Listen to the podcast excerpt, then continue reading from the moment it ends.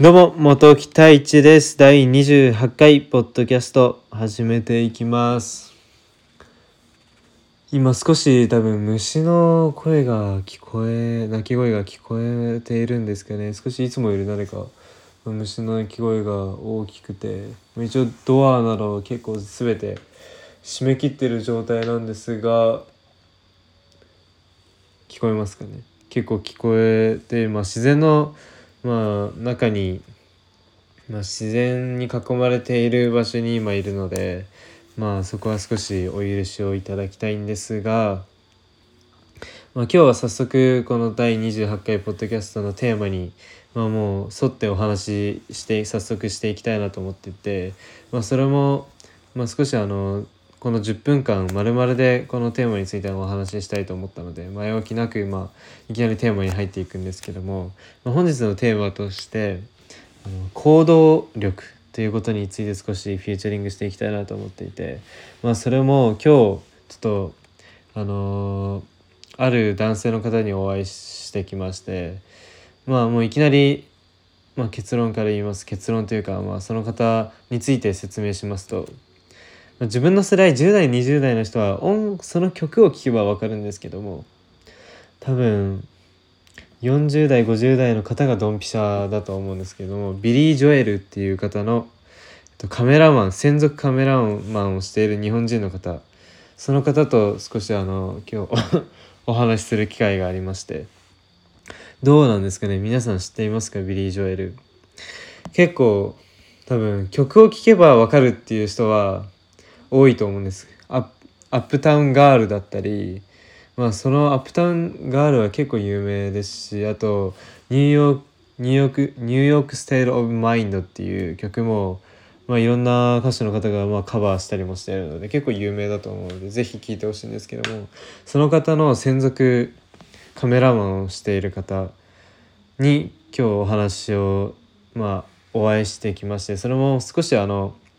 その方と自分の両親が少しあの縁がありまして、まあ、知り合知り合いということで、まあ、今日お話を聞きつつ、いろいろな、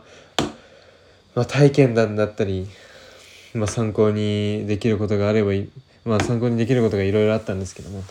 まあ、そういったことをまあお話、まあ、お聞聞くために、まあ、今日お会いしてきたんですけども、まあ、その方のまず行動力っていうのが凄まじいなと思って。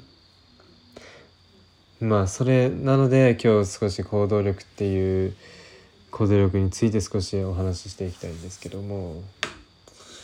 うん、まあまずその方がなぜ多分皆さんも気になっているとは思うんですがなぜビリー・ジョエルの専属公認カメラマンになれたかというと、まあ、その方は小学校4年生からずっとまあビリー・ジョエルの曲が好きで、まあ、聴いていたらしくて。小学校4年生ですからねもう。自分が4年生の時なんてもう何を聴いてたんですかね。アニメの曲だったりそういうのを聴いてたんで洋楽なんてもうもってのほかでしたね。なんですけどその方は4年生から聴いていてまあまあそれからま月日が経って大学、まあ、かその方はあの4年間アメリカに留学していたんですけどもその後帰ってきてその大学在学中大学4年生今自分と同じ代ぐらいですね年ぐらいにビリー・ジョエルが日本に来るということで、まあ、その方はどうしても会いたいそのビリー・ジョエルに会いたいと思ってまあいろんな人からの情報を手に入れてビリー・ジョエルが泊まっているホテルをの住所を入手したんですね。でそこの近くまで行ってまあもちろん出待ちの方がいっぱいいたらしいんですけどもまあその出待ちで待っていてもどうせ会えないと思ったらしくてその辺に歩いてる外国の方外国人の方にちょっと声をかけて、まあ、聞いてみた方が早いんじゃないかっていうことで、まあ、声かけたらしいんですよ。そしたらその方が運よくそのビリー・ジョエルのそのツアーマネージャーをしている方で、まあ、その方とすいません。その方とまああのその方に直接もうこれこれこのぐらい小学校4年生からずっと好きで今もう本当に会いたいんです。会って自分の夢があったら自分の夢が叶うんでどうにか会えないですかっていうお願いをするとやっぱりその方はなんか何なりとまあ受け入れてくれたらしくてその一人だけ出待ちがいる中まあ一人だけあのビリー・ジョエルがいるホテルまで行けたらしいんですけどもそこで少しお話ししてその時はまだ全然あの仕事にはつながっていなくてまたその方もまだカメラをカメラマンとして活動はしていなかったの大学生だったので。でそれがまあお会いして終わってまあ、次の日にまたそのホテルにその行ってまあそのちょっとしたお菓子お礼を言いにそのツアーマネージャーの人にお菓子を渡しに行ったらしくて。まあでも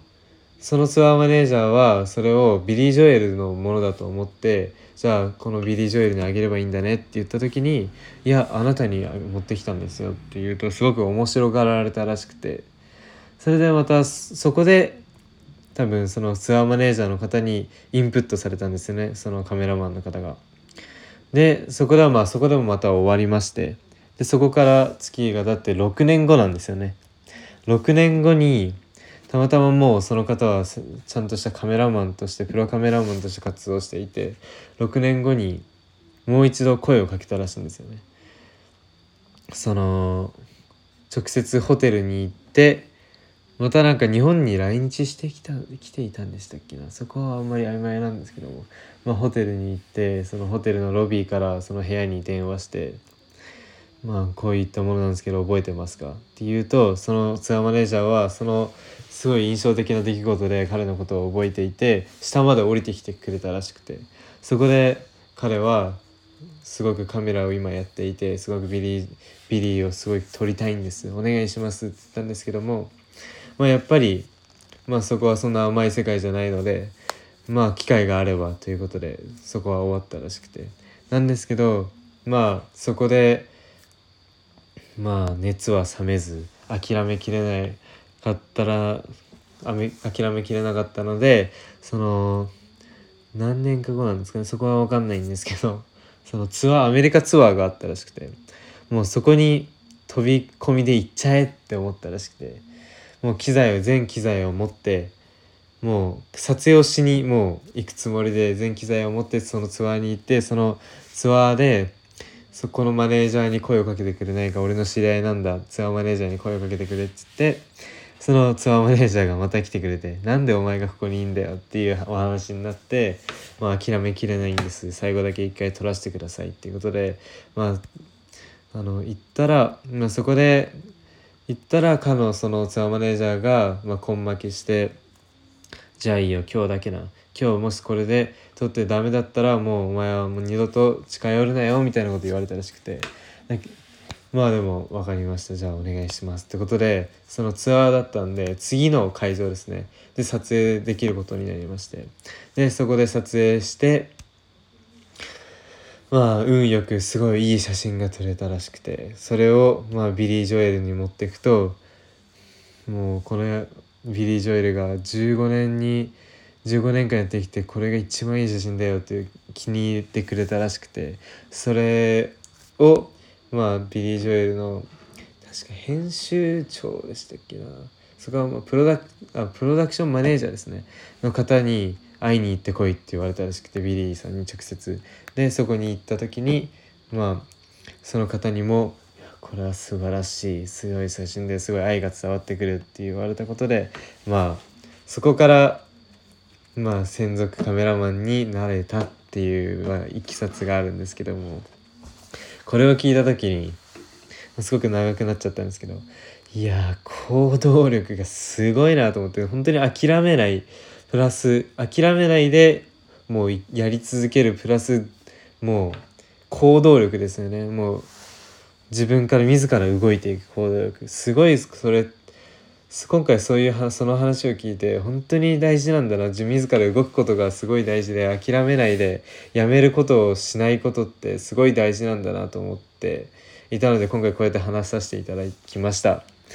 てことで今回こんなこんなまあ、少し説明が長くなってしまったんですがこんな感じで終わらせたいと思います。本日はありがとうございました。それではまた。